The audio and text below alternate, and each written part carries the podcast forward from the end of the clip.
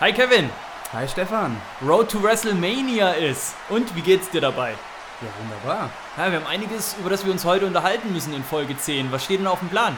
Ja, Elimination Chamber war, No Escape. Die Deutschland-Tour steht an. Einiges. Einiges. Ich sehe schon, du bist total aufgeregt, du Äh, bist es- total in Ekstase. Ja, super. Leg mal einfach los, oder? Leg mal los.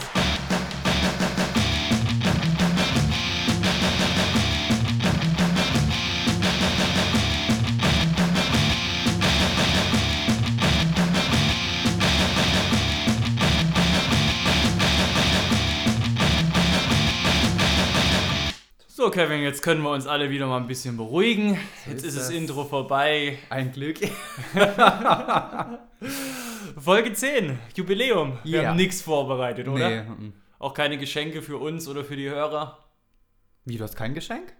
Nö. Das war ich vorhin extra noch einkaufen, Stefan. Das geht gar nicht. Das geht gar nicht. Ein absolutes No-Go. Was gibt's denn für mich? Ja, Ein sag. paar warme Worte. Ein paar warme Worte. Sowas musst du extra einkaufen. Alles gut, alles gut, alles gut. Ja, Kevin, wie geht's dir denn? Außerhalb der Wrestling-Welt war was los bei dir? Gibt's Bei mir? irgendwas, worüber du reden möchtest? Ja, ich bin ja immer noch am Jammern. Ich hatte letzte Woche wieder Scharlach, war wieder mal krank, wie immer. Ist unfassbar. Augen auf bei der Berufswahl. Ich sag's jedes Mal. Ja, du bist ja auch anfällig, muss man sagen. Ja, ich bin aber auch im Epizentrum von den Viren, ne? Also von dem her. Wer weiß, was du da alles treibst, Kevin. Wer weiß, Ja, ja. wer weiß, Ja, wer ja. weiß. Naja, Wollen wir mal starten? Wir haben ja einiges noch zu mal. bereden, ne? auf jeden Fall. Dann ab in die erste Kategorie. Von Raw bis zum Pay-Per-View, was im Ring passiert ist und noch passieren könnte. So, Stefan, dann starten wir mal voll durch. Am 12. Februar stand Elimination Chamber auf dem Programm oder hier in Deutschland No Escape. Ja, erklär mir das Die, mal. die Verwirrung war ziemlich groß, ne? weil es heißt nur bei uns in Deutschland No Escape. Die Er- Erklärung ist eigentlich recht simpel. Elimination Chamber auf Deutsch übersetzt Ausscheidungskammer. Ne? ja. Und die Amis denken wohl, dass es in Deutschland nicht so gut rüberkommt. Wegen Holocaust, Zweiter Weltkrieg, so die Geschichte. Echt? Ja, Okay, krass. deswegen heißt es bei uns No Escape. Weißt du, was meine Vermutung war? Was denn? Dass die glauben, dass der Begriff Elimination Chamber für Deutsche zu schwierig ist. Zum Aussprechen oder missverständlich oder irgendwie in Meinst die du? Richtung. Ja, ach Gott, was die bei Filmen nicht alles für eine Scheiße machen in der Übersetzung. Da hätte es mich da nicht gewundert. No Escape ist ja schön einfach. Jo. Ich hatte in unserem Skript auch erst No Escape drinne stehen, weil ich dachte, das heißt jetzt kurzfristig so. Hab mich dann aber dazu entschieden, nee, da mache ich nicht mit. Ich habe es wieder in Elimination Chamber umbenannt. Macht ja eigentlich auch nichts, ne? Wie es Nee. heißt. Das stimmt. Gut. Solange der Pay-Per-View gut ist, Ja, war eher durchschnittlich, ne? muss ich leider sagen, ich war nicht so gerockt. Der SmackDown Pay-Per-View fand in der Talking Stick Resort Arena statt in Phoenix, Arizona. Am 12.02. Am 12. Februar, so ist es. Kurz Letzten vorm Sonntag. Valentinstag. Vielleicht deswegen, die hatten sich alle lieb und wollten sich nicht wehtun. Ah, lieb war das nicht. Ja, Vielleicht hatten sie sich untereinander lieb, aber uns, die Zuschauer, hatten sie scheinbar nicht lieb. Diesmal irgendwie nicht, ne? Ja, Der war nicht so gehypt dieses Mal, leider. es, es fing ja auch schon damit an, dass es neue deutsche Kommentatoren gibt. Ich selber schaue es ja wie gesagt nicht auf Deutsch, aber sie werden ja trotzdem vorgestellt und ich war etwas irritiert. Wo ist denn der Sebastian Hackel? Du hast dir die Deutschen mal angehört. Wie waren die? Ja, ich habe es mir tatsächlich angehört. Ich höre es normalerweise auch äh, in Originalton. Aber ich dachte, boah, zwei neue, da hörst du mal rein. Ich hätte es, glaube ich, eher lassen sollen. Ich fand die richtig schlecht. Okay. Also äh, auch diese Sp- Sprachwahl, die sie hatten, da war, war man ja, voll in die Fresse und, und, und die Wort, Wortwitze haben einfach nicht gezündet. Das war irgendwie so Mhm. abgehackt und, und also ich fand es ziemlich schlecht, muss ich ehrlich sagen. Ich weiß nicht, hast du mal reingehört? Nee, ich habe nicht reingehört, aber ich habe mal nachgelesen. Es ist jetzt scheinbar so, dass die WWE deutschsprachige Leute sucht, die in den USA leben, um ein paar Kosten zu sparen, weil sie nicht jedes Mal in Hackel und Konsorten einfliegen lassen wollen. Und der Tim Haber, der eine von den beiden, der andere hieß, glaube ich, Calvin Klein oder irgendwie so. Einer ist ja Österreicher, ne? Ja, und der Tim Haber ist ja scheinbar Schauspieler und der hat auch ein Profil in seiner Agentur. Und er hat da unter anderem schon in Filmen wie Drowned Out oder A Good Match mitgespielt. Ja, Also, wer kennt sie nicht, die Streifen, ne? Kenn ich nicht. Kennst du die? Blockbuster, er ist ein Blockbuster. Ey. Verarschen kann ich mich selber. Aber wie gesagt, lass nicht über die beiden Herren reden. Die Nein. wachsen da bestimmt auch noch rein. Bestimmt. Oder auch nicht. Ähm, ja, es ging in der äh, Kickoff-Show schon los, ne? Und äh, ich weiß nicht, das will ich kurz ansprechen. Carmella und James Ellsworth haben ja irgendwie die ganze Zeit während des Pay-Per-Views schon in der Kickoff-Show beginnend immer mal wieder eine Rolle gespielt, haben das Match, wurden immer wieder befragt, wie sie die Show fanden und dergleichen. Ja, war irgendwie komisch, ne? Ja. Aber sie waren allgegenwärtig. Bisschen, ja. Ja, war aber komisch.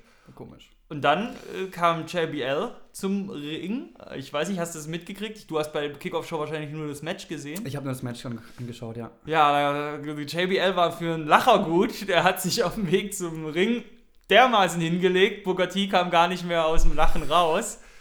Großartig. Das habe ich allerdings gelesen. Okay, aber das, das angucken. hättest du mal sehen müssen. Ich, ich werde es mir nochmal angucken.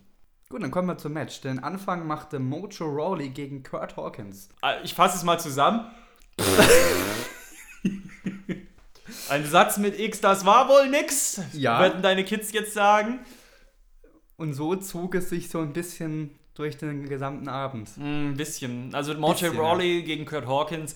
Furchtbar lahmes Match. Ist mir nix im Kopf hängen geblieben. Nee, wirklich nicht. Lag vielleicht auch daran, dass Mojo noch etwas Single-Wrestler-Rost hat. Keine Ahnung. Meiner Meinung nach keine Spannung aufgekommen. Nein, Vergessenswert. Überhaupt, überhaupt nicht. Aber gewonnen hat er, der gute Mojo Rawley. Aber wichtig ist es nicht, ne? Da war der Opener schon ein bisschen wichtiger. Becky Lynch gegen Mickey James. Ja, es ging nicht ganz so spannend weiter, ne? Es war irgendwie. Es kam, bei mir kam keine Stimmung auf irgendwie. Das Match war ging in Ordnung, ja. Aber so richtig geflasht war ich nicht. Becky Lynch hat das Ding gewonnen am Ende durch einen Roll-Up. Mickey James hängt irgendwie ein bisschen in der Luft seit ihrem Comeback. Weiß ich nicht. Also ich finde, dass äh, sie Mickey James in dem Match recht gut aussehen lassen haben. Also Becky Lynch kam sehr oft in Bedrängnis. Das muss man schon sagen. Und es war meiner Meinung nach, du hast es schon relativ gut gesagt, wenn überhaupt nur ein solides Match, aber nichts, was man so nicht auch bei SmackDown sehen würde. Ich war wirklich ein wenig enttäuscht. Ja. Und dazu kommt ja noch, dass bei SmackDown am Dienstag das gleiche Match nochmal stattfand und Mickey James Becky Lynch da besiegt hat. Wenn auch durch unlautere Mittel, aber gut, Ja. sie ist die Böse, die darf das. Klar. Das sind halt so, so Ansetzungen wieder, da denke ich mir, pff, super, da hätte ich mir das Match beim Pay-Per-View auch sparen können. Ist ja nicht so, dass es ein Titel-Rematch war oder sowas. Das ist völlig komisch. Wir gehen weiter. Wobei es nicht besser wurde. Dolph Ziggler trat an gegen Kalisto und Apollo Crews in einem Handicap-Match. Yep. Dolph Ziggler attackierte Kalisto schon vor dem Match, weil er sich dachte, ja, gegen beide sehe ich vielleicht nicht so gut aus. Schalten wir den erstmal aus und ähm, dann ging es eben nur um Ziggler und Crews. Und auch hier wieder, das Match war in Ordnung, es war solide, aber wirklich, es hat mir jetzt nicht umgehauen. Ich finde, bei dem Match haben sie eigentlich alles richtig gemacht, was sie richtig machen hätten können, aber es war trotzdem kein Feuer drin. Erstmal, ich finde so die ganze Sache mit Dolph Ziggler gerade, sein Böse sein, ich finde, das wirkt etwas gezwungen. Absolut. Ziggler hat ihn attackiert, den äh, Kalisto. Fand ich an sich von der Ansetzung, von der Idee her auch gut. So wird es ein Böser machen. Jede Chance, die er hat, will er sich holen. Ich fand auch, dass Ziggler Cruz ziemlich gut im Griff hatte dann. Und irgendwann kam ja dann Kalisto noch dazu gehumpelt. Das Humpeln erstmal so furchtbar lächerlich. Und im Ring dann wieder ordentlich Wirklich, also wirklich, dann, okay, dass du erstmal ausgenockt bist, verstehe ich, aber wenn du dann wieder bei dir bist, dann komm doch wie ein Angestochener angerannt, mach doch, mach doch, aber humpel doch nicht so lächerlich ran. Wir sind doch hier nicht bei, bei irgendwelchen zweitklassigen Charadespielern, also sowas Bescheuertes. Naja, und dann fand ich den Eingriff von Kalisto eigentlich auch ganz gut, weil Kalisto hat dann wieder ein bisschen Feuer reingebracht, ein bisschen Geschwindigkeit reingebracht, weil es doch ein bisschen lahm war. Das war von dem her eigentlich ganz gut. Das heißt, er hat sein, sein Element reinbringen dürfen, was er, was er konnte in Matches. Ich fand es auch ganz gut, dass ab dem Zeitpunkt, wo Kalisto wieder am Start war, Sigler eigentlich keine Chance mehr hatte. Das meinte ich eben mit, man hat das Match eigentlich relativ gut und richtig zusammengestellt. Ich fand das dann gut, dass er verloren hat, weil, wie gesagt, man hat damit Apollo Crews und Kalisto nicht der Lächerlichkeit preisgegeben. Ich fand es dann aber auch gut, dass Sigler die Chance danach hatte, auf Apollo Crews loszugehen und zwar Verlierer zu sein, aber trotzdem am Ende als Gewinner dazustehen, zumindest als ein böser Gewinner, indem er ihn dann doch ausgeschaltet hat. Von dem her fand ich das von der Ansetzung und von der Art, wie man das gebuckt hat, eigentlich ganz gut, aber es war einfach nicht unterhaltsam. Nicht wirklich, ne? Ja. Aber die Crowd fand's gut. Dass Ziggler ähm, Apollo Crews am Ende nochmal attackiert hat mit dem Stuhl, ne? Ja, wie gesagt, es wird gezwungen, dass jetzt Das wird, böse ja, ist. die merken das. Also ich, ich verstehe es nicht. Ja. Dann ging es weiter mit dem Tag-Team-Titel und zwar in einem Turmoil-Match. Das heißt, fünf Teams waren am Start. Sechs Teams waren am Start. Heath Slater und Rhino, Breezango, Watt Williams, Usos, American Alpha, Ascension. Gut, dass einer aufpasst. Fingerschnipsend, ich weiß was besser. Ich weiß was besser. Ja, dann sag doch mal, wie es wie es weiterging. Ja, ich habe erstmal grob im Ganzen, ich fand das Match war sehr cool. Die, hat, die Ansetzung war ja, dass zwei Teams beginnen und dann ist das so ein Ausscheidungsmodus gewesen. Der Gewinner von diesem Match äh, darf bleiben, dann kommt ein nächster rein, davon der Gewinner darf bleiben, dann kommt der nächste rein, bis alle sechs Tag-Teams am Start waren. Also ähnlich wie es bei Fighting-Spielen wie Tekken den Modus auch gibt. Und ich fand das Match insgesamt sehr, sehr, sehr, sehr, sehr gut. Das war eigentlich eins meiner Highlights an diesem Abend. Es fing an mit Heath Slater und Rhino gegen Breezango. Ich fand, das war ein recht cooler Start, sehr dynamisch, ging schon ab. Äh, bei Rhino gab es die, obligatorischen Easy Dub-Rufe. Äh, Heath Slater und Rhino haben das Ding dann auch gewonnen gegen Breezango. Dann kamen die Ward Villains rein. Auch da muss man sagen, Slater hat viel eingesteckt, hat viel gezeigt, finde ich eine sehr gute Figur gemacht. Die Ward Villains hatten aber nur einen sehr kurzen Auftritt, haben Heath Slater und Rhino auch relativ schnell abgefertigt. Und dann kamen die Usos rein. Und ja, die Usos sahen wieder aus, als ob sie in die Disco wollen, aber nicht reinkommen, weil sie Jogginghosen tragen. es war okay. Ähm, sie haben ein bisschen ja, Geschwindigkeit rausgenommen. Und die haben auch den Heath Slater und den Rhino besiegt. Aber man muss wirklich sagen, Heath Slater hat sich nichts vorzuwerfen. Der hat eine super Figur gemacht. Und ich fand, der war der beste Mann in diesem, in diesem Match. In dem kompletten Match. Der hat extrem viel eingesteckt. Und im Vergleich zu Rhino war er halt 80% im Ring. Guter Mann. Naja, jedenfalls haben die Usos Heath Slater und Rhino rausgehauen. Und dann kamen die aktuellen Champions in den Ring. American Alpha. Und zu dem Zeitpunkt, wie gesagt, wurde Geschwindigkeit rausgenommen aus dem Match, finde ich. Die bösen Usos machen einen auf überheblich, beherrschend, langsam, genüsslich den Gegner zerstören, aber ich finde, das passt nicht zu ihnen. Dieses flippige Durchdrehen, hier und da ein bisschen hüpfen, das passt besser zu den Jungs. Mm, Die Usos wurden dann eliminiert von American Alpha, haben aber weiter auf American Alpha eingedroschen, sodass die natürlich einen relativen Nachteil hatten, weil am Schluss kamen die Ascension. Und ich fand, äh, als die Usos raus sind und die Ascension reingekommen sind, ne? Ascension so, wie heißt der andere? Nicht Victor, wie heißt der mir? Connor. fällt- Connor, genau. Wie er reinkam und, und die Usos dann so weg, bam, gedrückt hat. Hast du es gesehen? Großartig, fand ich richtig witzig. American Alpha gegen Ascension hieß es dann im Finale von diesem Match. Ascension haben natürlich die Beute hingelegt bekommen, weil American Alpha eingetrascht haben, noch auf die Usos. Usos hatten aber kein Glück. American Alpha haben trotzdem gewonnen. Fertig. Bleiben Champions in diesem eigentlich doch recht spannenden und abwechslungsreichen Match. Ich finde, die ganze komplette Tag Team Division wurde recht gut eingesetzt. Bekam Zeit zum Schein. Ja, super Sache. Bei SmackDown haben ja American Alpha jetzt nochmal gegen Ascension ran dürfen und haben sie sie auch besiegt und dann haben sich da auch nochmal die Usos zu Wort gemeldet. Ja, da bleibt es also auch weiter interessant und spannend. Aber ich frage mich halt jetzt auch, beim letzten Pay-Per-View hatten sie doch auch so ein Riesenmatch, alle Tag-Teams irgendwie. Ich finde es zu überladen. Was, ich weiß jetzt auch gar nicht äh, richtig, wo es wo es jetzt hingeht, die Reise, auch gerade für WrestleMania. Was, was, mit was wollen sie mich jetzt begeistern? Mit was für einem Match, mit was für einer Fehde, ne? Ja. Wirkt etwas auserzählt alles. Ja. Also ich fand das Match zu überladen, es war mir zu viel los. Die, die, die einzelnen Matches waren mir irgendwie zu highlightlos. Es, mir war dann am- Ende fast schon egal, wer das Ding gewinnt irgendwie. Weil so, vielleicht lag es am Pay-Per-View, ich bin irgendwie nicht reingekommen diesmal. Hm. Ja, es ging mir wie gesagt auch so, aber ich fand das Match eigentlich doch ganz cool und ich war auch eigentlich ein bisschen drin und ich hätte auch fast gedacht, Ascension machen das. Ich habe sogar ein bisschen gedacht, als Heath Slater und Rhino sogar das, das dritte Team gegenübergestellt bekommen haben, dass die vielleicht einen Durchlauf machen. Ein Glück, dass nicht so war. Ah. Dann ging es weiter. Nikki Bella gegen Natalia endete in einem Double Countout nach knapp 15 Minuten.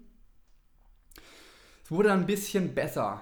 Der tolle Clothesline von Nikki nach draußen hat mir sehr gut gefallen. Der tolle Springboard Enzo Igiri, also da, da kam ich dann wieder ein bisschen bisschen besser rein. Natalia hat einen super Superplex gezeigt. Auch diese Geschichte Sharpshooter gegen STF wird da so ein bisschen angedeutet. Super. Und nach dem Match dieser Spear von, von Niki, der war auch super auf der Stage. Wo sie Natalia da umgezwiebelt hat. Sah richtig krass aus. Dann endete das Match aber in einem Double Countout.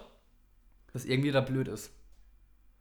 Ich hätte, Ja. ger- ich hätte gerne eine Siegerin gehabt da. Ja, die Fehde geht nun weiter, offiziell. Okay, alles klar. Ich fand halt auf der ganzen Karte war diese Fehde, die die hatten, ja schon fast die ausgetüftelste und die, die längste, die es die es gab. Aber alles, was mir bei dieser Fehde hängen blieb, ist Natalia mit ihrem Satz: John Cena is going to leave you and you will die alone. Das ist das, was mir eigentlich von dieser Fehde hängen bleibt. Ist jemand eifersüchtig? Ja, Ja. also ich jetzt nicht. Natürlich, ich auch nicht. Aber die gute Kanadierin da. Es war relativ langsam, fand ich. Der Matchfluss war noch nicht so gut, aber es gab krasse Aktionen, wie du es eben gesagt Ja. hast, vor allem auch schöne Aktionen. Auch Absolut, nicht ja. zu vergessen, Natalia hat auch einen schönen Michinoku-Driver gezeigt und all solche Sachen. Spitzenklasse. Gab dann ja auch später an dem Abend noch eine Backstage-Prügelei. Also das Ding wollen sie so richtig, wo sie Maurice noch so schön umgenietet haben, Ja. die dann gefedert und geteert wurde. Die Fehde wollen sie also so richtig noch weiter vorantreiben und beim nächsten Smackdown soll es ja dann auch zum Falls Count Anywhere Match kommen. Dann gewinnt hoffentlich jemand. Bin, bin gespannt. Wird da keiner ausgezählt. Bin gespannt. Ja. Dann ging es weiter mit Randy Orton gegen Luke Harper und ab dem Zeitpunkt war ich dann drin. Leider lief die Show dann schon. Fühlte zwei Stunden. ich muss sagen, Luke Harper ist einer der meist unterschätztesten Wrestler bei der WWE. Der Mann ist wirklich super. Ich finde ihn richtig gut. Die haben ein richtig gutes Match auf die Beine gestellt. Weißt du hier das Kevin-Prädikat gut raushaust? Ja, das, das, das, war, das war gut. Guter Mann, gutes Match, Ja. gute Leute. Die haben gute sich, Zeit. Ja, die haben sich beide aufs, Sla ähm, aufs das Slam gepult, was gesagt. Die haben sich beide aufs Pult geslammt. Dieser Senden über Seil von Harper fand ich wahnsinnig toll für, für einen Mann seiner Größe. Dieser Superplex von Orton, den er immer zeigt, Wahnsinn. Diese, diese Superkicks, diese zwei von Harper, hast du die gesehen? Mhm. Die waren. Nee, da hatte ich gerade äh, weggeguckt. Das soll doch, das doch aufmerksam sein, Mensch. Diese zwei Superkicks, die taten, glaube ich, richtig weh. Das war richtig geil. Randy Orton hat, hat am Ende gewonnen durch den RKO, wie sonst. Nach 17 Minuten, das war wirklich das, das erste Match auf der Karte, wo ich dann wirklich gesagt habe, ja, das war jetzt wirklich, das war geil. Ja, das stimmt. Und ich hatte hier das Gefühl, auch als es losging, das wird das beste Match des Abends. Da habe ich richtig Lust drauf. Und es ist halt auch das, was du sagst. Randy Orton kann ein gutes Match bestreiten und Luke Harper ist einfach ein super interessanter Wrestler, weil er eben so filigrane Moves, High-Flying-Moves zeigt, äh, gute Technik hat, schöne Dropkicks zeigt, aber dann auf der anderen Seite auch krasse Big Boots zeigt, grobe Slams zeigt. Der hat halt irgendwie so das Gesamtpaket. Ich kann nicht mehr viel hinzufügen. Was ich noch hinzufügen möchte, ist aber diese Unterhose, die Luke Harper anhatte. Diese Unterhose mit diesen hellblauen Streifen, die man öfters dann mal gesehen hat, hat komplett sich gebissen mit dem Restoutfit. Da bitte bei der Unterhosenwahl das nächste Mal besser drauf achten. Dankeschön. Alter. Das ist nicht dein Ernst. Das ist mir jetzt nicht aufgefallen. Ja, siehst du mal. Das schreckte mich ein bisschen, dass dir aufgefallen ist. Aber egal. Der Women's Title stand dann auf dem Spiel. Alexa Bliss gegen Naomi. Ja, was kann man sagen? Highlights, den Blockbuster von Naomi fand ich super. Und die Kicks, die sie gezeigt hat. Und das war es irgendwie bei dem Match auch schon wieder. Es war irgendwie alles unausgereift bei diesem Pay-Per-View so ein bisschen. Abgesehen von Orton gegen Harper und dem Main Event. Aber du hast dich gefreut, dass Naomi gewonnen hat, ne? Ja, ich war in dem Match eigentlich so mit am meisten investiert. Mhm. Ich hatte Lust, ich hatte Bock. Ich habe mich, hätte mich, hab mich tierisch darauf gefreut, dass Naomi jetzt die Chance hatte, weil es meiner Meinung nach eine der besten Wrestlerinnen ist. Wenn nicht sogar die beste bei SmackDown zumindest. Aber es ist wie du sagtest, auch da, normalerweise ist auf Naomi Verlass. Die holt in jedem Match ein paar athletische Moves raus, macht geile Sachen, bringt Geschwindigkeit ins Match. Aber auch das wirkte irgendwie behäbig. Da hat auch Naomi nur begrenzt irgendwie zeigen können. Das ist schade. Ja. Sie kann es besser. Alexa Bliss natürlich super Bösewichtin. Gefällt mir super, die Frau. Harley Quinn. Ja, muss man echt sagen. Bei SmackDown kommt es jetzt zum, beim nächsten SmackDown kommt es jetzt zum Rematch. Ja, und, und Naomi hat dann am Ende auch ihre You Deserve It-Rufe gekriegt vom WWE-Universum. Das fand ich cool, weil ich finde halt auch, dass es so ist. Ja, vielleicht noch am Rande kurz erwähnen, weil wir auf Raw halt nicht eingehen. Bailey ist ja jetzt auch neue Championess. Yes. Auch schön. Kam auch ein bisschen überraschend. Ein bisschen, ja. Ja, Aber ist ja eh nur für zwei Wochen. ja das stimmt. das Charlotte will ja den Titel wieder haben, ne? irgendwie komisch. Naja, klar, dass sie dann bei Fastlane wieder unbesiegt ist, ne? Dass sie ihre. Pay-Per-View-Streak. Naja, Ja. Bisschen vorhersehbar ist es schon. schade. Ja, Naomi darf jetzt als Champion zu WrestleMania, ne? In ihrer Heimatstadt. Das stimmt doch gar nicht. Warum nicht? Ich habe doch gerade gesagt, dass es beim nächsten SmackDown zum Rematch kommt. Das heißt, es ist alles drin, dass sie den Titel nochmal verliert. Oh nee, das glaube ich nicht. Ja, äh, keine Wir Ahnung. sind ja nicht bei Raw, sondern bei SmackDown. Ja, aber ich sag's nur, es ist ja überhaupt nicht gesetzt. Du Doch, hast ja auch gedacht, gesetzt, du hast ja auch gedacht, Randy Orton wird im Main Event von WrestleMania stehen und das ist es ja jetzt scheinbar doch nicht. Ja, weil er keine Lust hat, gegen Bray Wyatt anzutreten. gegen den großen Meister. Ja, Oh, was eine Story. Wollen wir ein Main Event? No Escape Match. Wir sind ja in Deutschland hier. wir sind hier in Deutschland. In Deutschland heißt das immer noch No Escape Match. Ein würdiger Main Event, würde ich sagen. Die Reihenfolge war John Cena, AJ Styles, Dean Ambrose, Bray Wyatt, Baron Corbin und The Miz. In der Reihenfolge sind sie reingekommen. In der Reihenfolge sind sie reingekommen. Meine Frage, meine erste Frage, was war los mit The Miz? Der hat eine Aktion abbekommen, war raus aus dem Match. Das stimmt doch gar nicht. Selbstverständlich. Der hat der- ein AA abbekommen von John Cena, dann war der weg. Ja, aber davor hat er noch einiges gezeigt. Der hatte Der hat viel gezeigt, aber eine Aktion hat er abbekommen, dann war der Mann weg.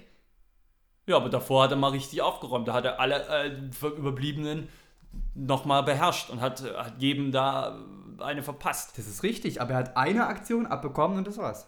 Ja, gut. Er kann Austeile, aber einstecken kann er nicht. ja, Ja. was, was waren die Highlights? Dean Ambrose hat einen tollen Flying Elbow von der Zelle gezeigt.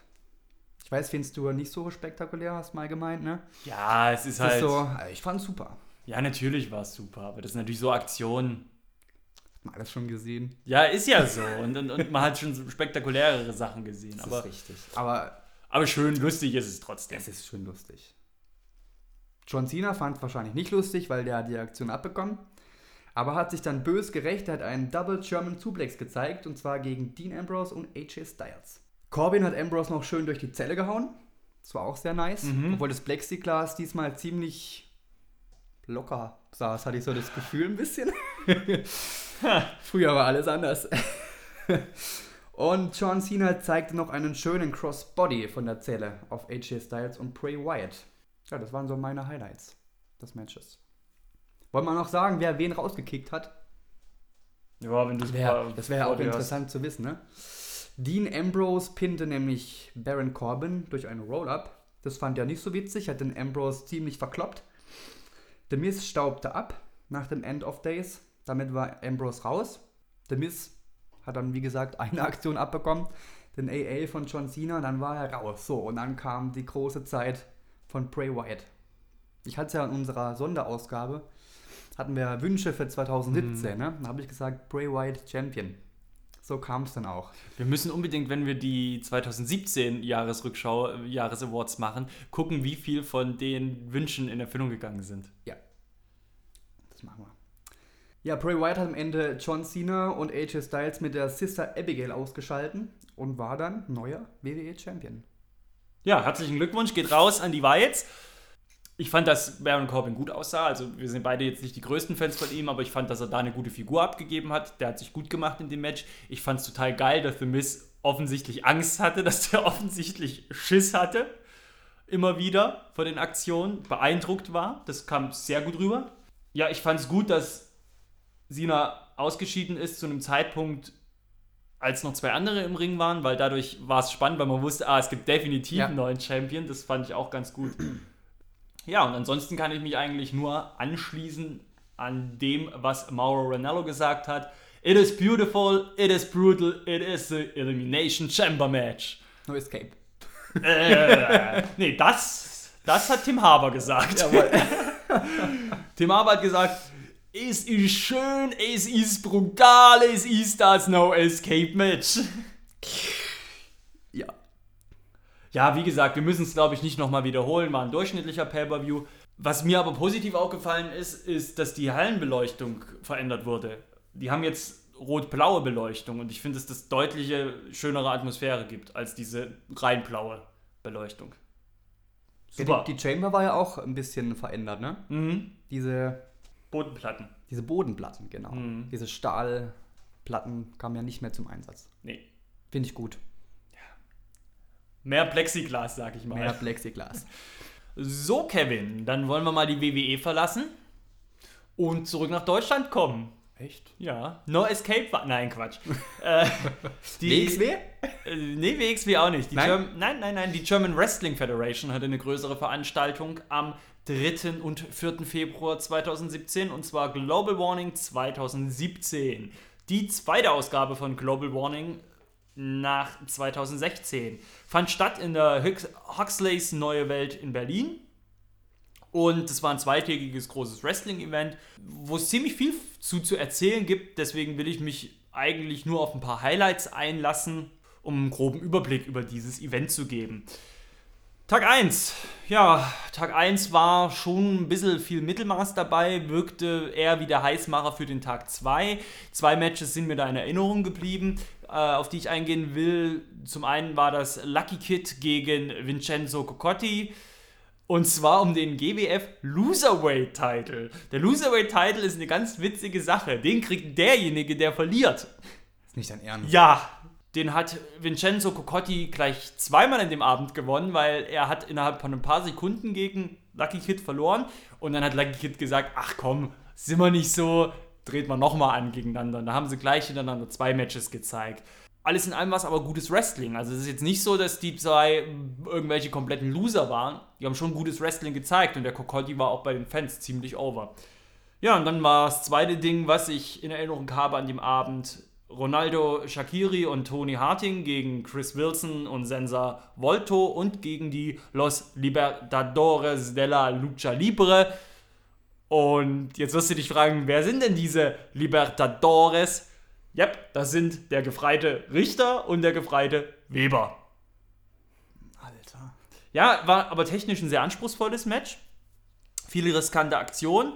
Da kam gefreiter Richter und gefreiter Weber leider nicht ganz so mit. Gewonnen haben am Ende Ronaldo, Shakiri und Tony Harding. Aber schönes Match. Tag 2, besseres Ma bessere Matches, bessere Stimmung. Im Main Event, auf das ich dann eingehen werde, waren die Leute richtig krass drauf. Also, es war eine relativ kleine Location. Oh, wie viele Leute waren es? Ich habe keine offizielle Zahl gehört. Lass es, ein paar hundert Leute waren es aber auf jeden Fall.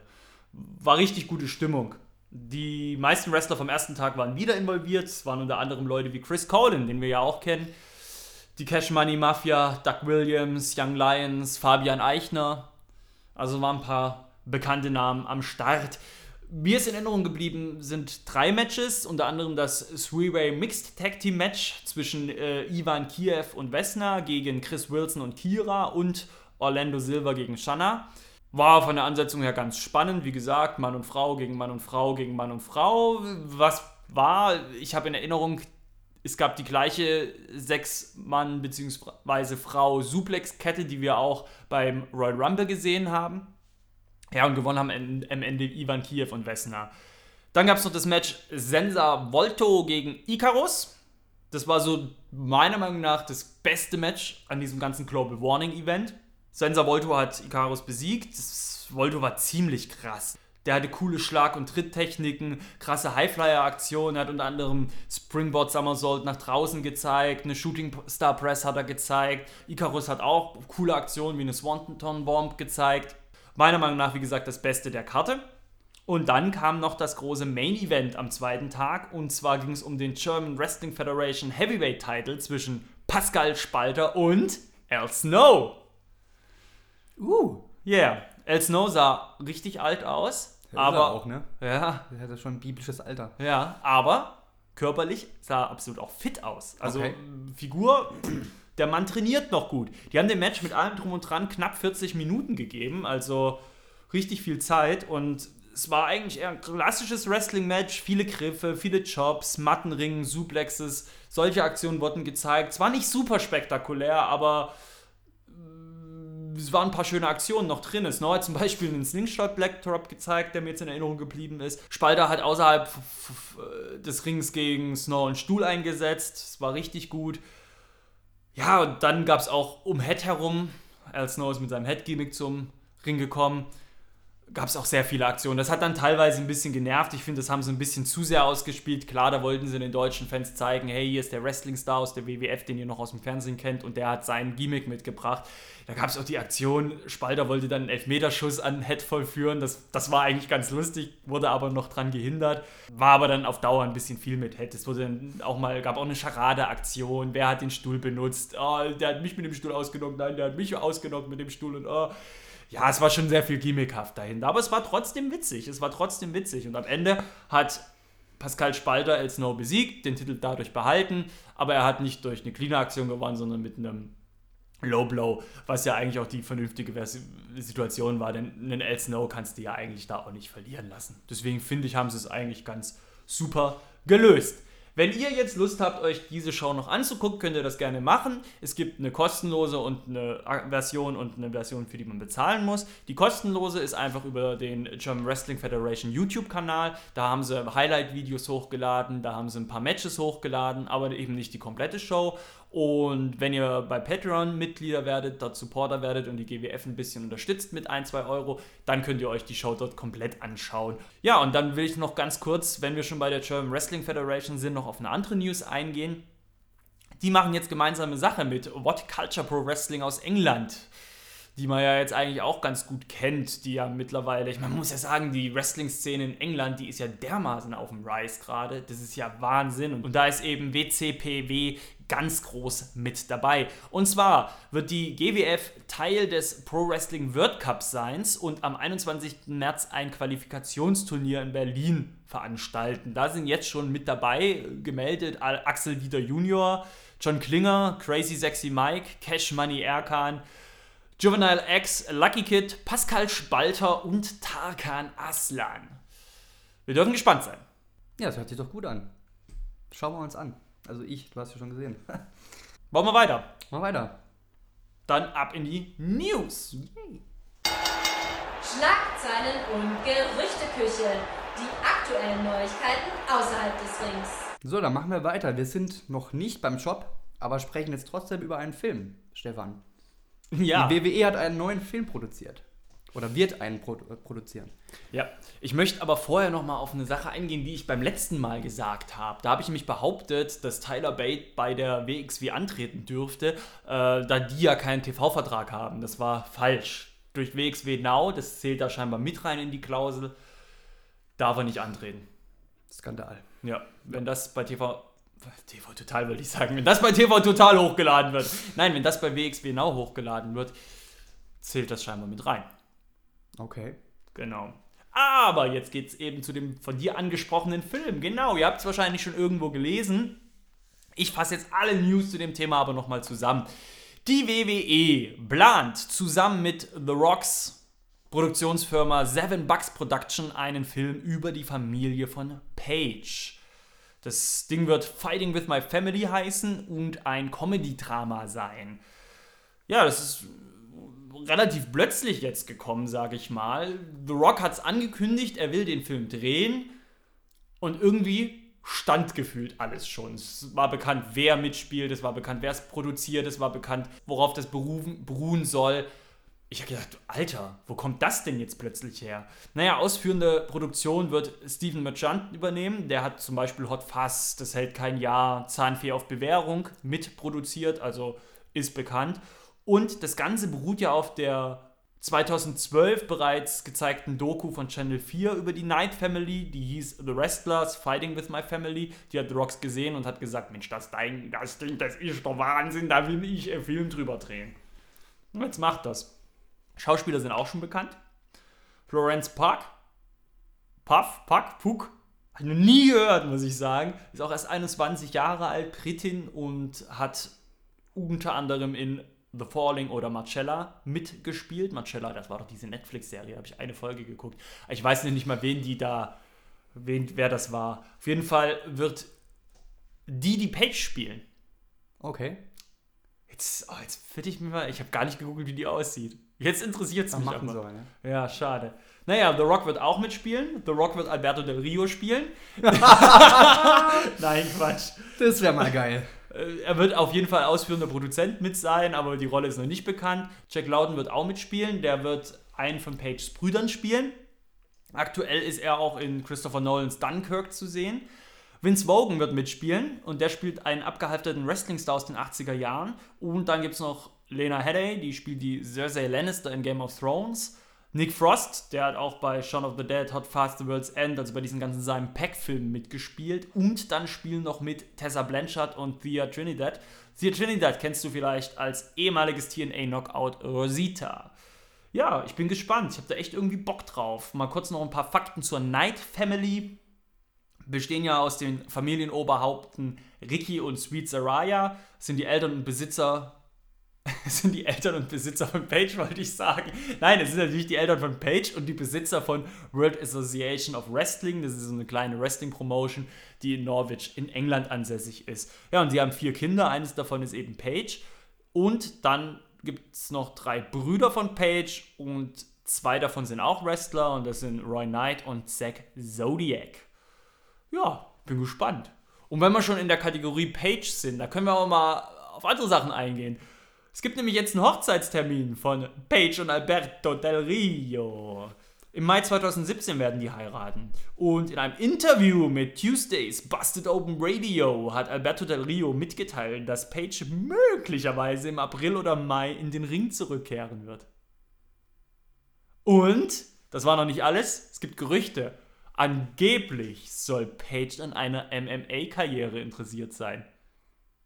Ja, leckfett. Da ist einiges los, ne? Wir müssen manchmal einen Sonderpodcast zum Thema Page machen. Ist eh bald schwanger, ist eh bald raus. ja, du jetzt. ei, ei, ei, ei. Ja, in dem Zusammenhang will ich noch ganz kurz sagen, dass es auch noch einen anderen Film geben soll, den die WWE mitproduzieren wird. Und zwar zusammen mit HBO. Die wollen eine Doku über Until the Giant drehen. Äh, ausführender Produzent da wird Bill Simmons sein. Und, und der ist unter anderem Co-Creator von ESPNs 30 for 30 Doku-Serie. Und diese 30 for 30 Doku-Serie, um die Fakten jetzt mal abzudeckeln, haben ja jetzt letztens eine Ausgabe gehabt über die XFL, die Football-Liga, die eine Saison war, hielt von Vince McMahon. Die habe ich bis jetzt noch nicht sehen können. Ich finde nirgendwo eine legale Möglichkeit, diese Doku, diesen Doku-Film über die XFL sehen zu können. Wenn ihr, liebe Zuhörer, da einen Link habt oder irgendwie die Möglichkeit, teilt es mir bitte mit. Danke, Stefan. Bitte, Kevin. Dann mache ich mal weiter. Ich bin mega gehypt. Ich weiß, du bist ja immer ein bisschen zurückhaltend. Ich bin ja immer schon im Wochen voraus. Kann ich kaum schlafen. weißt du, woran das liegt? Da, wo andere Leute ein Herz haben, habe ich eine alte, verschruppelte Rosine. Hab ich auch schon gehört, ja. Nein, die WWE kehrt endlich wieder zurück nach Deutschland. Wurde ja auch mal Zeit! Es war, ja, letztes Mal war November, ja, das ist ja schon wieder gefühlt die Ewigkeit, ja, ich bin schon wieder voll auf Entzug. Ja. Ja. Schon wieder fünf WrestleManias her, dass wir die gesehen haben. Nein. So. Am 22. Februar geht's nämlich los. Da ist die WWE im ISS Dome in Düsseldorf. Am 23. sind sie in Nürnberg, in der Arena Nürnberger Versicherung. Am 24. die heißt tatsächlich so. Du weißt, wie es ist, ja? Der Arena nur in Nürnberg, der Nürnberger Versicherungsarena. Ist ja lächerlich. Stefan Geld regiert die Welt, Ja, ja? ja. Am 24. So, das sind wir nicht am Start, sondern nur ich. Am 24. Februar sind sie in Hannover in der TUI Arena und am 25. in Regensburg in der Donau Arena. Das ist doch Arenen, die kann man sich anhören. Donau Arena geht voll in Ordnung. Das Ja? ist ein gutes Ding. Ne? Ja. TUI Arena ist ja auch so ein Scheiß. Wie gesagt, Geld regiert die Welt. Wer mehr bezahlt, der kriegt den Zuschlag. Irgendwann, da bezahle ich da auch mal Sponsoring, dann gebe ich den irgendeinen Spaßnamen. Die gute Arena. Als Hommage an Die dich. gute Arena. ja, mach, mich nur weiter fertig hier. Entschuldigung, ich mach dir dein komplettes Ding kaputt. Entschuldigung. Das macht gar nichts. Nee. Bin's ja gewohnt. Nein, wer kommt? Es kommt der Raw-Kader, schon wieder. Genauso wie im Mai, habe ich jetzt gelesen. Bei ist der, auch Raw, ja. bei der nächsten Veranstaltung, ja. Ich frage mich, warum kommt SmackDown nicht? Mögen die Deutschland nicht? Wahrscheinlich, weil es ein zu kleiner Kader ist im Vergleich. Ah nee, die kriegen noch eine Show da auf die Beine gestellt. Ja, schon, aber da müssten sie alle, ich meine, jetzt kommen ja auch nicht alle mit nach Deutschland. Ja, aber schon ordentlich. Die Matchcard steht ja schon mehr oder weniger. Ja, nennen wir ein paar Highlights. Highlights, es ist alles, es ist alles Highlights. Ey. Die WWE-Stars kommen nach Deutschland, es ist alles Highlights. Sogar auf. Modell ist ein Highlight. Da kommt nicht. ein Glück. Bleibt da ein. Nein. Ähm, Kevin Owens muss seinen Universal-Title aufs Spiel setzen gegen Roman Reigns in einem No-Hold-Barred-Match. Da dachte ich, ja, ja, ist klar. Der Ausgang ist logisch, weil Chris Jericho war auch angekündigt. Der ist ja jetzt aber verletzt. Laut Storyline. Mhm. Daher bin ich sehr gespannt, wie sie das lösen wollen mit dem Match, weil Roman Reigns wird ja nicht clean verlieren. Bei, bei der letzten Tour ist er gegen Seth Rollins angetreten, gell? Kevin Owens, ja. Ah. Ja, der hat er ja auch gewonnen. Ja, ja, weil Chris Jericho eingegriffen hat. Bei mir nicht. Bei dir nicht? Nee, da war ja Chris Jericho auch nicht dabei. Stimmt, bei mir schon. Wir dürfen gespannt sein. Da bin ich eben sehr gespannt den, auf den Ausgang. Ähm, Bailey verteidigt seinen Women's Title gegen. Charlotte. Ihren. seinen. Unseren. Ihren. Unser, sehr schön. ah, nein, nochmal. Nee, das finde ich gut, lass drin. Du hast mich heute echt auf den Kieker, gell? Nein! Ich hatte hier voll einen harten Arbeitstag, weißt du, voll gestresst. Komme ich da von der Arbeit, muss, muss hier podcasten, ja? Da werde ich noch fertig gemacht, Alter. Nein, Nein. Quatsch, sorry. Bailey muss ihren Titel verteidigen gegen Charlotte. Hat, hat mich sehr gefreut, dass, dass äh, Bailey den Titel gewonnen hat, weil letztes Mal war ja Charlotte ständig auf Deutschland-Tour Champion, wo ja klar war, dass sie gewinnt. Da war ich immer sehr erfreut. Nicht? Die Tag-Team-Titel stehen auch auf dem Spiel. Der Club Luke Gallows und Carl Anderson gegen den New Day, Cesaro und Sheamus. Auch eine gute Ansetzung, wie ich Ja. finde. Die Cruiserweights kommen auch. Neville gegen Rich Swan, wobei der ja noch verletzt ist.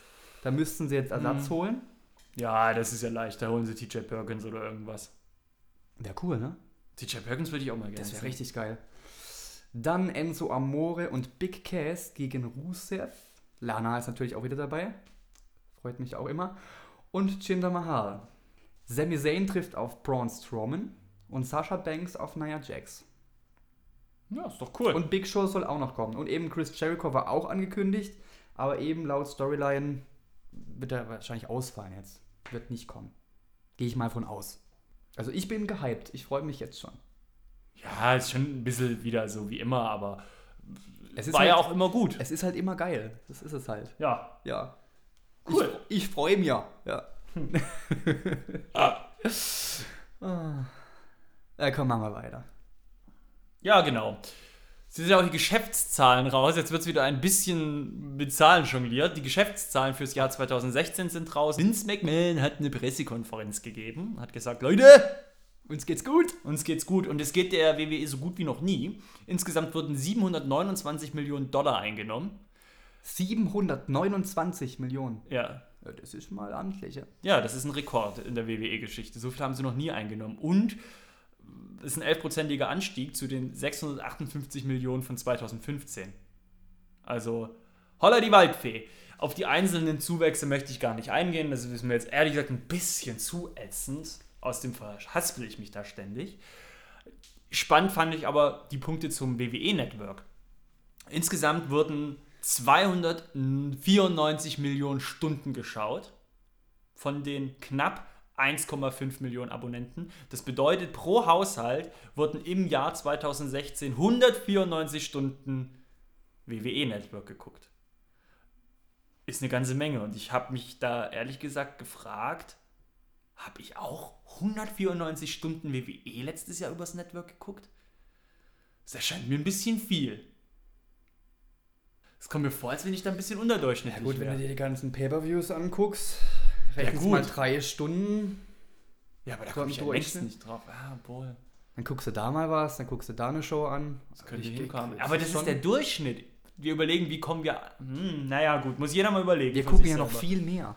Das stimmt. ja, jedenfalls sind diese 194 Stunden mehr als, der, mehr als der Durchschnitt bei jedem Kabelsender. 2016 wurden über 300 Stunden neue Inhalte und über 2500 Stunden Archivmaterial veröffentlicht. Mm, Ja, und das WWE-Network hat hinter Netflix den höchsten Net Promoter Score. Der Net Promoter Score, ganz kurz, wie der sich zusammensetzt, da werden Leute gefragt, auf einer Skala von 1 bis 10, glaube ich, wie sehr würdest du dieses Produkt deinen Bekannten und Freunden empfehlen? Und da haben sie relativ gut abgeschnitten. Das ist so ein Richtwert, wo sich im Marketing und in, der Geschichte halt immer sehr dran gerieben wird. Und cool, das soll es gewesen sein. Coole Geschichte. Dann hast du jetzt was zu TNA, obwohl die heißen ja nicht mehr so, ne? Ja, stimmt, die heißen jetzt ja Impact Wrestling. Impact Wrestling. Ja, genau, wollen wir einen kleinen Blog mit Kurznachrichten. Da wollen wir uns gar nicht so lange auffallen, sondern Nee. Schlag auf Schlag. Genau, es gibt Neuigkeiten zu Impact Wrestling. Jeff Jarrett hat hinter den Kulissen nun offiziell das Sagen. Sogar der bisherige Head of Creative, Jeff Geburich, muss jetzt Jeff Jarrett berichten. Jarrett hat für die kreative Seite auch neue Leute noch reingeholt, unter anderem Sepp Calder und Scott Damore. Impact Wrestling gibt es noch andere Neuigkeiten. Drew Galloway und die Hardys haben ja immer noch keine neuen Verträge unterschrieben. Die laufen ja jetzt im Februar aus. Also da bleibt es spannend. Vor allem, weil wir ja auch nicht wissen, wie sich das mit Matt Hardy entwickelt, da er ja relativ hohe Kontrolle über seinen Charakter will.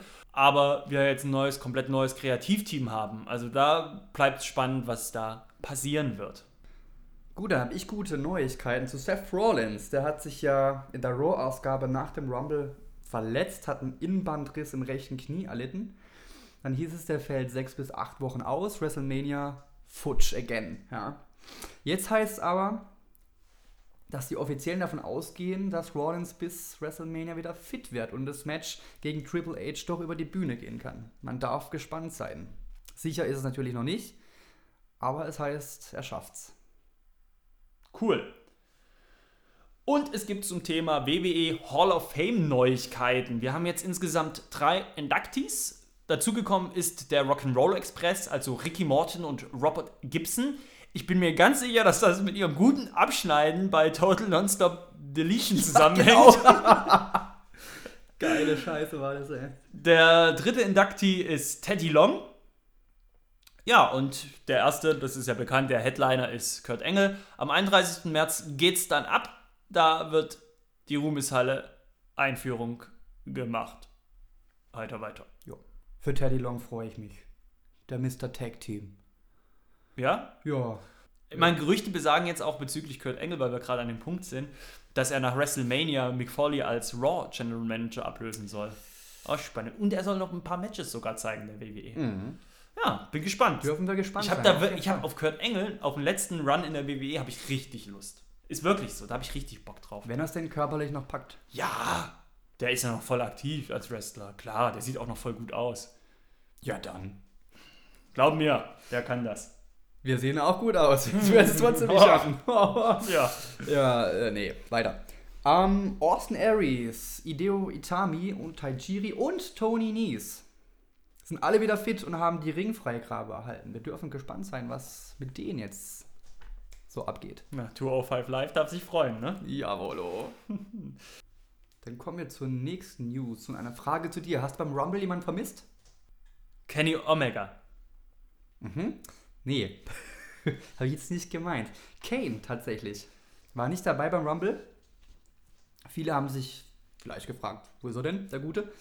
Der pausiert seit Dezember 2016, weil er mehrere kleinere Verletzungen hat. Und er erholt sich jetzt ein bisschen. In der Hölle wahrscheinlich. der Gute. Lieblingsdämon des Teufels. Ich hoffe, dass wir den Ball wiedersehen. Das ist, der gefällt mir ganz gut. Der fehlt mir auch ein bisschen so. Dana Warrior, die Witwe des verstorbenen Ultimate Warriors, hat einen mehrjährigen Vertrag als WWE-Magenbotschafterin unterzeichnet. Was das genau bedeutet, weiß ich nicht, aber ich denke mal, sie muss irgendwohin wichtig aussehen und Hände schütteln. Die Wyatt Family ist ja in aller Munde und viele fragen sich wahrscheinlich, Eric Rowan, gibt's den noch? Kommt er wieder? Jetzt ist es so, Im September 2016 hat er sich ja einen Rotatoren-Manschettenriss zugezogen. Im Oktober 2000 Super witzig. Ob der Eric Rowan auch so gelacht hat. Ich fand das Wort nur so witzig. Rotatoren-Manschettenriss. Das hört sich irgendwie an wie Jacke geputzt oder so. Jacke Kapuze, ey.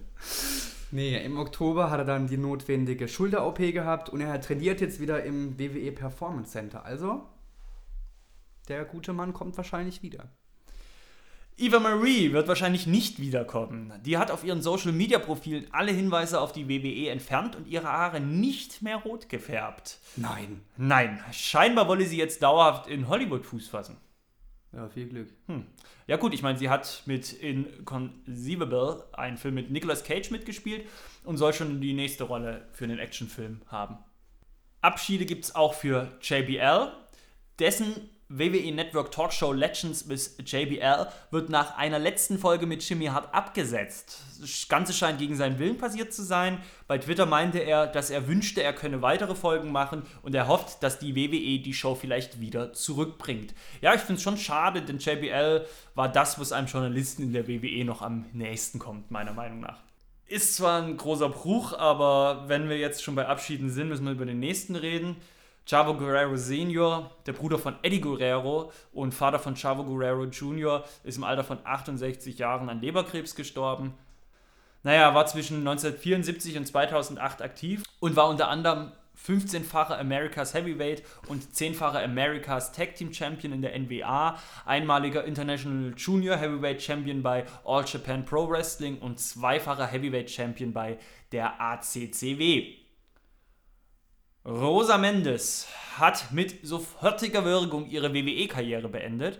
Auf Instagram schrieb sie, I once dreamed of becoming a WWE Champion. Ging ja wohl voll in die Hose. Ein bisschen. Sie war nicht mal nah dran. Now my dream is to be the best mother I can be. Ich hoffe, dass das nicht laufen wird wie mit dem WWE Championship. To make the man I love happy and proud and to really change people's life with Totally Fit Mama. Was Totally Fit Mama ist, wirst du jetzt gerne wissen wollen. Das sage ich dir. Totally Fit Mama ist ein von ihr initiiertes Ernährungsprogramm. Aber da muss man auch dazu sagen, gute Mutter zu sein ist viel wichtiger als den Titel zu gewinnen. Kommt drauf an. Stefan. Ja. Ich bitte dich, kommt ja auch aufs Kind ein bisschen an. Oder auf die Erziehung, ne? Emma. ja. Ja. Kommen wir zu Emmalina. Die hatte ja einen sehr peinlichen Auftritt bei Raw, meiner Meinung nach. Wie lange hat sie jetzt, wurde jetzt angekündigt? Wartet, 17 Wochen. 17 Wochen. Wartet 17 auf. Wochen wurde man gehypt. Kommt Emmalina. Wann kommt sie endlich? Und jetzt ist sie gekommen, kommt raus, hält eine halbminütige Ansprache. Ja, ich gehe jetzt doch wieder zurück zu Emma. Auf Wiedersehen. Ja, sie wird wieder als böse Emma auftreten. Emmalina, das Gimmick ist scheinbar nicht so gut bei ihr angekommen oder ist, hat sie nicht so gut übersetzt oder übertragen, wie es die WWE-Offiziellen gerne gehabt hätten. Ich meine, was ist das Gimmick? Das Gimmick war im Endeffekt so ein Throwback auf die alten Divas-Tage, wo die eher Swimsuit-Models waren, äh, Bikini-Models waren, so Sable Cat, The Cat-mäßig als Wrestlerin. Naja, ich finde es gut, mir hat die böse Emma besser gefallen als diese Emma Lina. Trotzdem scheiße irgendwie, ne? Du wirst du 17 Wochen irgendwie. Das ist halt diese Scheiße. Das Irgendwie, da, da, wenn das ist, da habe ich irgendwie so das Gefühl, ich kann mich auf die WWE nicht verlassen. Ich will, dass die Pläne haben für ihre Leute, wo man weiß, ey, wir machen das so, so, so und wenn es gut läuft, ist die in zwei Monaten da, da und da.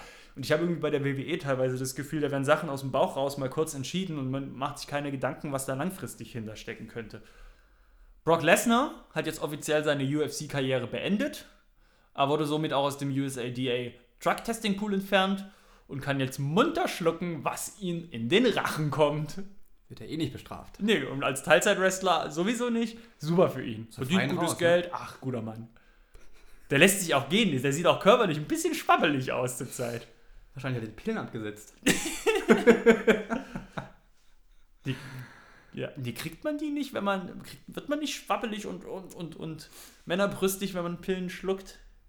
Liegt es daran. Kommt drauf an, welche Pillen. Ja. Ich kenne mich ja gar nicht aus. Ich auch nicht. Gut, zum grünen Abschluss noch ein paar kritische Worte von mir. Zum guten Goldberg. Der kriegt ja jetzt bei Fastlane die Chance auf den Titel. Und wahrscheinlich den WrestleMania Main Event. So wie es aussieht. Was ist denn deine Meinung dazu? Findest du das sinnvoll? Findest du das angemessen? Weil ich meine, der Mann war jetzt über ein Jahrzehnt weg. So Leute wie Dolph Ziggler und Cesaro, die reißen sich jeden Tag den Arsch auf und die werden diese, diesen Spot werden die nie haben. Ja, ich, ich habe da zwei Meinungen zu. Eine, die sagt, finde ich gut, eine, die sagt, finde ich nicht gut. Muss man sagen, finde ich nicht gut aus dem Punkt, den du angesprochen hast, weil da ganz viele äh, gute Wrestler sind, die sich den Arsch aufreißen. Schau dir so einen Dean Ambrose an, der hat letztes Jahr 300 Matches gehabt oder so. Unfassbar viel. Ja. Wirklich, der hat sich den Arsch aufgerissen, so völlig sich fertig gemacht. Aber auf der anderen Seite muss man das auch einfach mal realistisch sehen. WrestleMania ist der Wrestling-Event, der eigentlich am wenigsten mit unserer Wrestling-Welt zu tun hat über das Jahr. Das ist ein Event, der geht übers Wrestling hinaus. Den gucken sich Leute an, die sonst kein Wrestling gucken. Der findet äh, auf Plattformen statt, wo sonst kein Wrestling stattfindet. Das ist ein Werbeevent für die WWE und da müssen Leute natürlich ins Main-Event, die über dieses unterm Jahr rumgekämpfe und rumgeschichten erzähle, funktionieren rein. Und von dem her, ich finde es nachvollziehbar. Ich finde es auch gut, wenn der solche Matches sind. Deswegen finde ich auch so ein Shaq, Shaq O'Neal gegen Big Show gar nicht so schlimm, muss ich dir sagen. Das ist ein, du kannst nicht WrestleMania angucken und erwarten, dass du da, was weiß ich, Fastlane kriegst, dass du da No Mercy kriegst, dass du da TLC kriegst. Das ist was völlig anderes, meiner Meinung nach. Und deswegen ist es auch okay, dass die sind. Außerdem ist, das Match, ist die Show ja auch acht Stunden lang. Also der Platz ist ja da für alle. Kannst du das nicht nachvollziehen? Doch, natürlich, aber ich finde halt, diesen Mega-Spot, er nimmt halt anderen Platz weg, die es wirklich verdient haben. Aber ich verstehe das schon, was du sagst. Werbezwecke und ist halt immer noch ein großer Name, ne? Goldberg, klar. Ist ja für die Wrestling-Welt als solche ja auch eine wichtige Person. Und ich, und ich habe irgendwie auch das Gefühl, dass Goldberg Bock hat auf Wrestling gerade. Und der hat ja jetzt auch wieder zusätzliche Termine noch abgeschlossen mit der WWE, weil er noch länger dabei sein will. Der hat jetzt nochmal am 27.02. und am 5.03. bei Raw Auftritte und so. Also ich glaube schon, dass der Bock hat auch. Auch mal übers Geld hinaus, dass er da wahrscheinlich gut kriegt. Aber ich glaube, dass der einfach echt Laune hat und dass ihm das auch Spaß macht wieder in der WWE. Gut, dann würde ich sagen, haben wir den News-Teil abgeschlossen. Gehen wir weiter in die nächste Kategorie. Rätselspaß mit Kevin und Stefan. So, Stefan, are you ready for Rätselspaß? Brother, I am ready for Rätselspaß. Wir spielen wieder Jeopardy. Ich habe drei Antworten für dich. Genau, und ich muss dir Fragen stellen. Ich gebe ein kurzes Beispiel für die Hörer, die es zum ersten Mal hören. Kevin sagt so etwas wie, er gewann die Elimination Chamber 2017 und muss sein Gürtel vermutlich nicht gegen Randy Orton verteidigen. Dann sage ich, wer ist Bray Wyatt? Das wäre jetzt meine erste Frage gewesen. Scheiße. nee, natürlich nicht. So. Bist du bereit? Are you ready? Are you ready? So. Der gute Taylor Michael, so sein bürgerlicher Name, war früher mal richtig gut im Geschäft. Denn aktuell ist er mit 22 Jahren und 363 Tagen der jüngste NXT-Champion der Geschichte. Nach seinem Aufstieg ging es für ihn allerdings ziemlich bergab. Wer ist es? Wer ist Bo Dallas? Das ist vollkommen richtig. Aber bergab würde ich nicht sagen. Der hat ein super Gimmick, der hat eine super Frisur. Nee, nee, das ist Bray Wyatt, das ist der Bruder. so, stimmt. Die zweite Antwort. Er kann auf eine lange und erfolgreiche Karriere zurückblicken. Nicht jedes Match war Gold und dennoch hatte man es immer vor Augen. Unvergessen bleibt seine Autoverfolgungsjagd mit Rowdy Roddy Piper. War das so eine legendäre Fete, die er mit Ro- Rowdy Roddy Piper hatte? Boah, ob die jetzt legendär ist. Das ist auf jeden Fall in Erinnerung geblieben. Ja, mir scheinbar nicht. War, war das, das war in den 80ern, die Fete. Nope. War in den 90ern. Jupp. Dann war es ein. Es war aber in der WWF. Oder war die in der WCW die Fehde? WWF. WWF. Autoverfolgungsjagd in der WWF.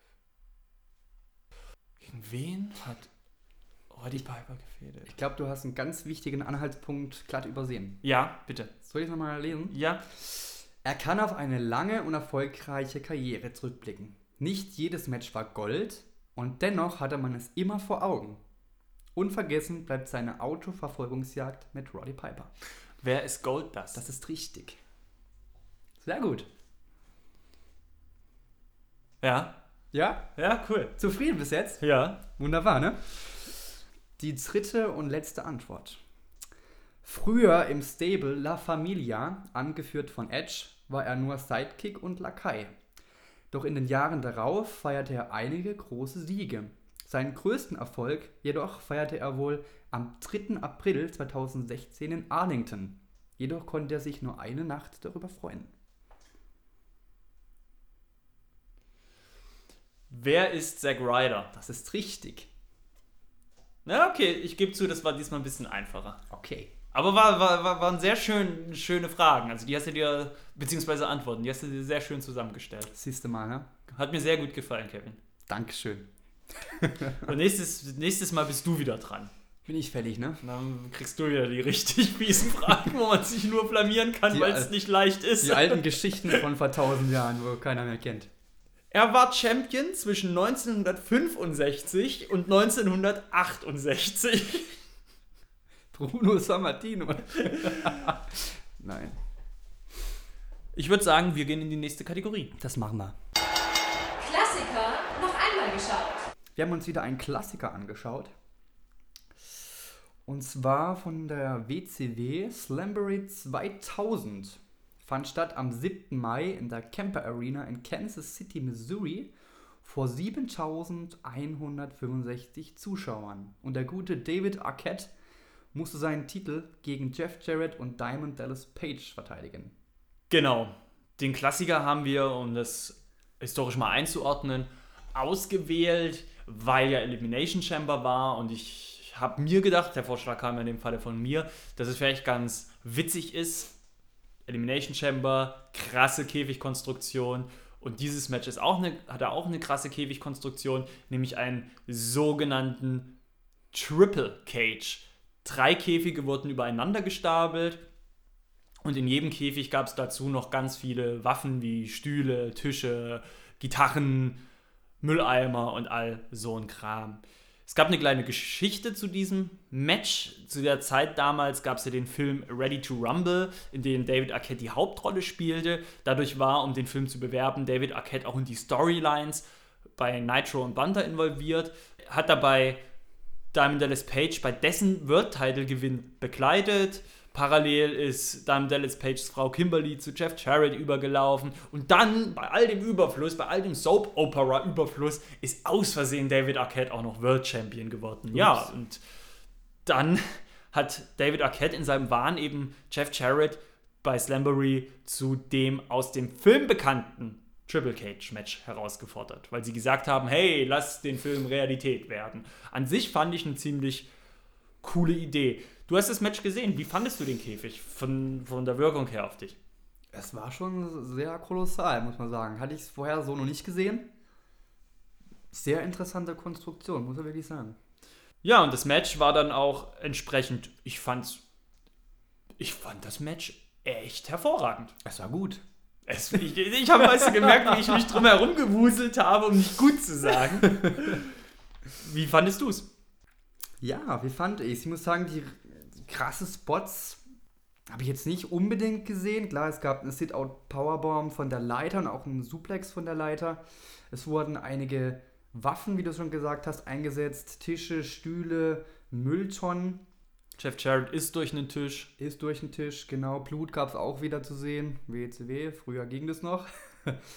ja, hat Spaß gemacht, aber Im zweiten Käfig sind sie auch durchs, durch die Käfigwand durchgehämmert, beide, sodass die Käfigwand zu Bruch gegangen ist. das sah eigentlich schon relativ spektakulär aus. Die hatten natürlich das Problem, als sie den ersten Käfig verlassen haben und in den zweiten gegangen sind, haben sie sich halt auf diesen, ich sag mal, labrigen Boden bewegen müssen. Und mhm. da war natürlich, was Moves anging, halt nicht mehr so viel möglich. Da hat sich dann sehr auf Hardcore-Aktionen, eben mit Waffen und sowas konzentriert. Nichtsdestotrotz fand ich, dass das Match halt durch die Bank unterhaltsam war, weil du ständig irgendwelche Aktionen hattest, Situationen hattest, Aktionen hattest, die spektakulär waren.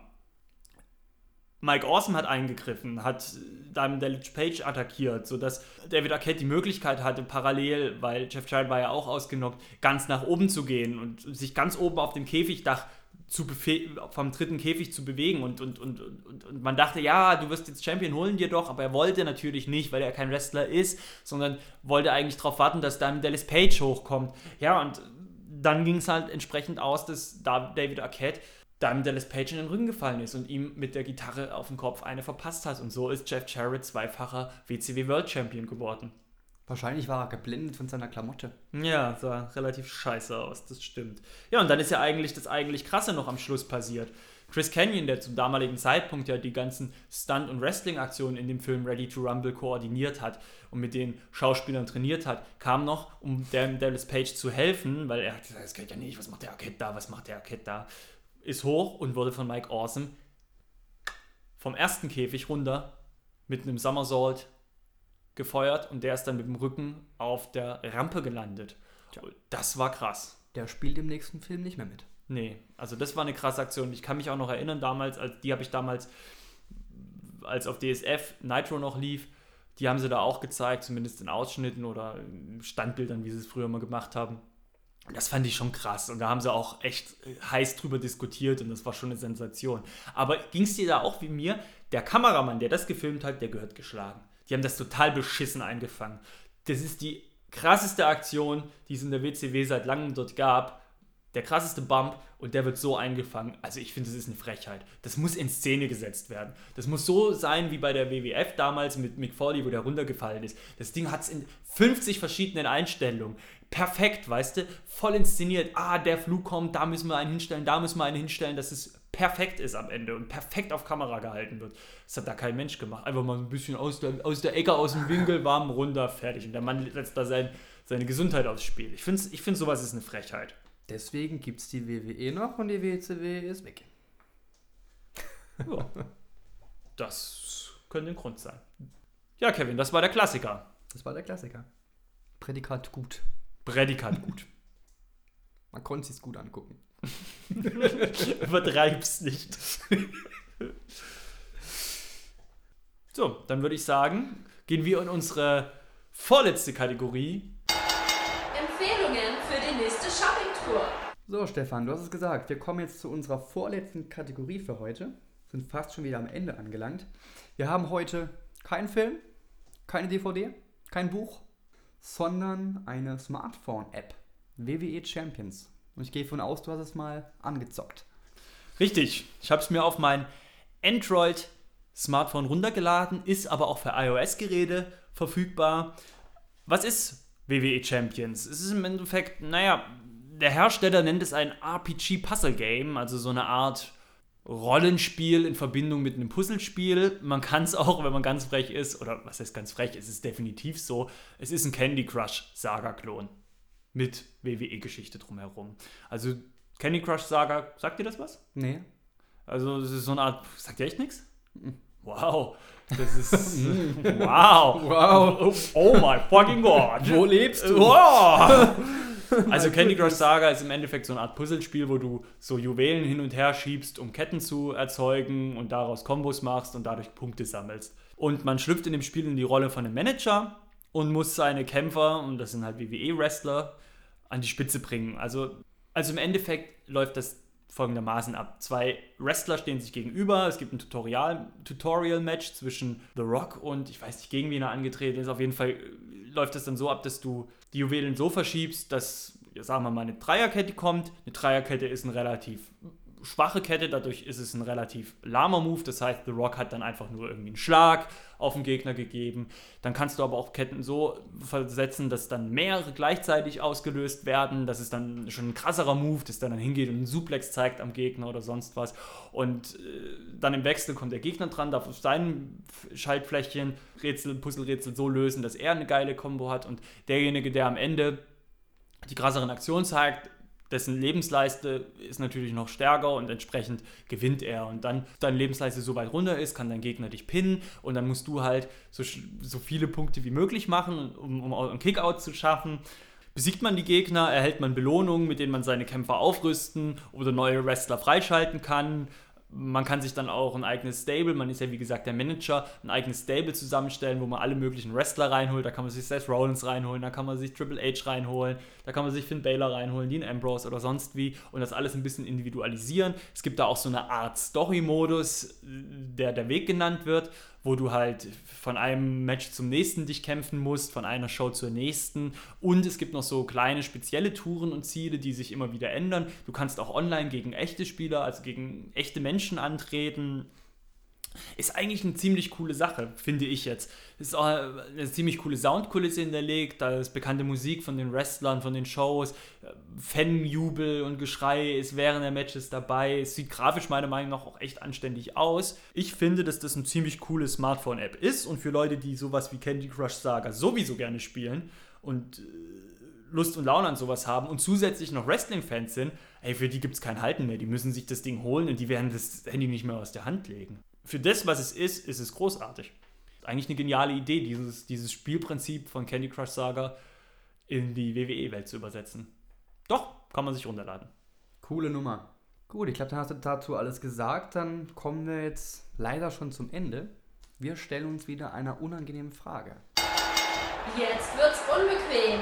Wrestling-Fans stellen sich unangenehme Fragen. Wrestling-Fans sind nicht die cleversten Menschen, oder? Sind ah. wir clever? Jetzt kann man wieder richtig dumme Witze machen, gell? Ja. Über den anderen. Aber du hast gesagt, ich habe dich heute schon auf dem Kieker, deswegen will ich da jetzt nicht weiter drauf rumreiten. ja, ich glaube, heute hat es mich ein bisschen. Ich bin auch ein bisschen getroffen jetzt. Ach Quatsch. Nein. Ja, was denkst du denn? Ich denke, dass die. Oder dass es im Wrestling genauso viel clevere Leute oder nicht so clevere Leute gibt wie in allen anderen Sportarten auch. Jetzt gehst du ja? wieder die warm, du äh, Taktik. Weißt ah. du? Wenn du ins Stadion gehst, oh. siehst du anständige ja, Leute. Aber und, auch dumme Leute. Und du siehst die Leute, die ja. den Schiedsrichter beschimpfen, die pöbeln, die, die, die dumm rummachen. Und so ist es beim Wrestling aber das auch. Sind, das, ist, das sind ja dann Asoziale, die müssen aber nicht dumm sein. Das ist richtig, aber die gibt es beim Wrestling auch. Die gibt es in jeder Sportart. Das ist meine Meinung. Nur weil das Wrestling ist und, und Kampfsportelemente ist es nicht gleich. Nee. Auch clevere Leute gucken Wrestling. ja, das stimmt. Wir sind es zwar nicht, aber die gibt es bestimmt. Die gibt es bestimmt, ja. Ja, du musst halt bedenken, die eine oder andere Storyline, die die WWE in der Vergangenheit gezeigt hat, hat schon auch ein bisschen meine Intelligenz beleidigt, muss ich sagen. Und das ist bei dir sicherlich auch der Fall, das wo ich richtig. mir denke, ist das jetzt euer Ernst so? Also richtig dumm und richtig schlecht. Und ich kann halt dann auch verstehen, dass das den Eindruck oft macht, oh Gott, wer guckt sich das denn freiwillig an? Das ist doch ziemlich dumm. Und daher kommt das vielleicht, dass man Wrestling-Fans jetzt vielleicht auch ab und zu mal so eine Art, naja, ich denke mal, Denkschwäche unterstellt du hast ja das Problem auch beim Wrestling, dass sehr viel halt auch sehr überspitzt ist. Ne? Oh, am Wochenende bei dem und dem Pay-Per-View setze ich meinen Titel gegen dich aufs Spiel. In einem Stahlkäfig. Das klingt ja auf dem Papier erstmal ziemlich hirnrissig. Aber es ist halt wie mit allem so. Man muss sich in der Unterhaltungsbranche oder in der Unterhaltungsindustrie hat alles eine gewisse Tiefe, hat alles eine gewisse Komplexität. Auch wenn es erstmal so nicht erscheint. Und wenn sich jemand mal mit Wrestling beschäftigt, dann würde das auch merken, dass es auch richtig clevere Gedankengänge geben muss, um sowas auf die Beine zu stellen. Und ich glaube, wenn man sich mit Wrestling beschäftigt, dann merkt man auch sehr schnell, dass es dass man sich da sehr intensiv mit beschäftigen kann und dass man sich da auch sehr komplexe Gedanken machen kann zu. Und ähm, ja, deswegen glaube ich nicht, dass es per se dummer anspricht. Ich glaube, dass es schon auch die Einstiegshürde für Dumme relativ niedrig ist, glaube ich schon.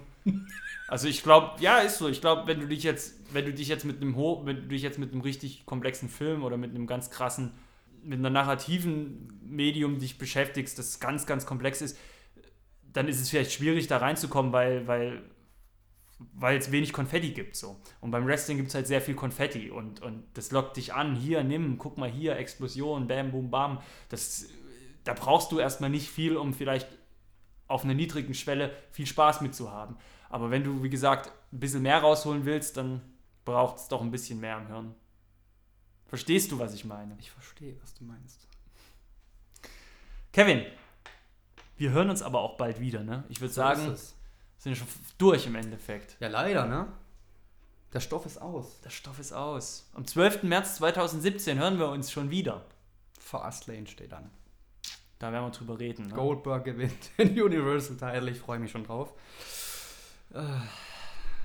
Das ist schon echt irgendwie ein bisschen traurig, dass man da jetzt schon weiß. Stichwort Intelligenz und sonst was, ne? Ja, ja. Aber ich weiß nicht, vielleicht haben sie ja eine geile Idee und wir werden alle geschockt so. Vielleicht Kevin Owens besiegt Goldberg nach 10 Sekunden clean. nach einer Cannonball. Ja. Weiß man ja nicht. Wäre doch mal was. Das wäre ja. Äh, äh, was steht denn noch auf dem Programm am 12. März? Ja, wir sprechen natürlich wahrscheinlich über die WWE-Tour. Wir werden berichten, wie es war. Ja. Natürlich phänomenal. Wir werden einen Klassiker uns wieder angeschaut haben, über den wir berichten. Rätselspaß. Auch wieder am Start. Gibt wahrscheinlich wieder eine unangenehme Frage. Und im Shop finden wir auch noch irgendwas. Irgendwas. Vielleicht auch wieder ein, zwei neue Kategorien. Wir werden es überlegen, ne? Und ich würde sagen, Kevin, jetzt bin ich irgendwie auch ein bisschen hungrig und ich bin auch ein bisschen durchgenudelt und äh, Durchgenudelt. durchgenudelt hier von dir. Äh, von dem, was du mir hier ans Ohr gelabert hast. Nein, Quatsch. Ich würde sagen, war eine schöne Folge. Vielen Dank, Kevin. Macht's gut, liebe Zuhörer. Tschüss, bis dann.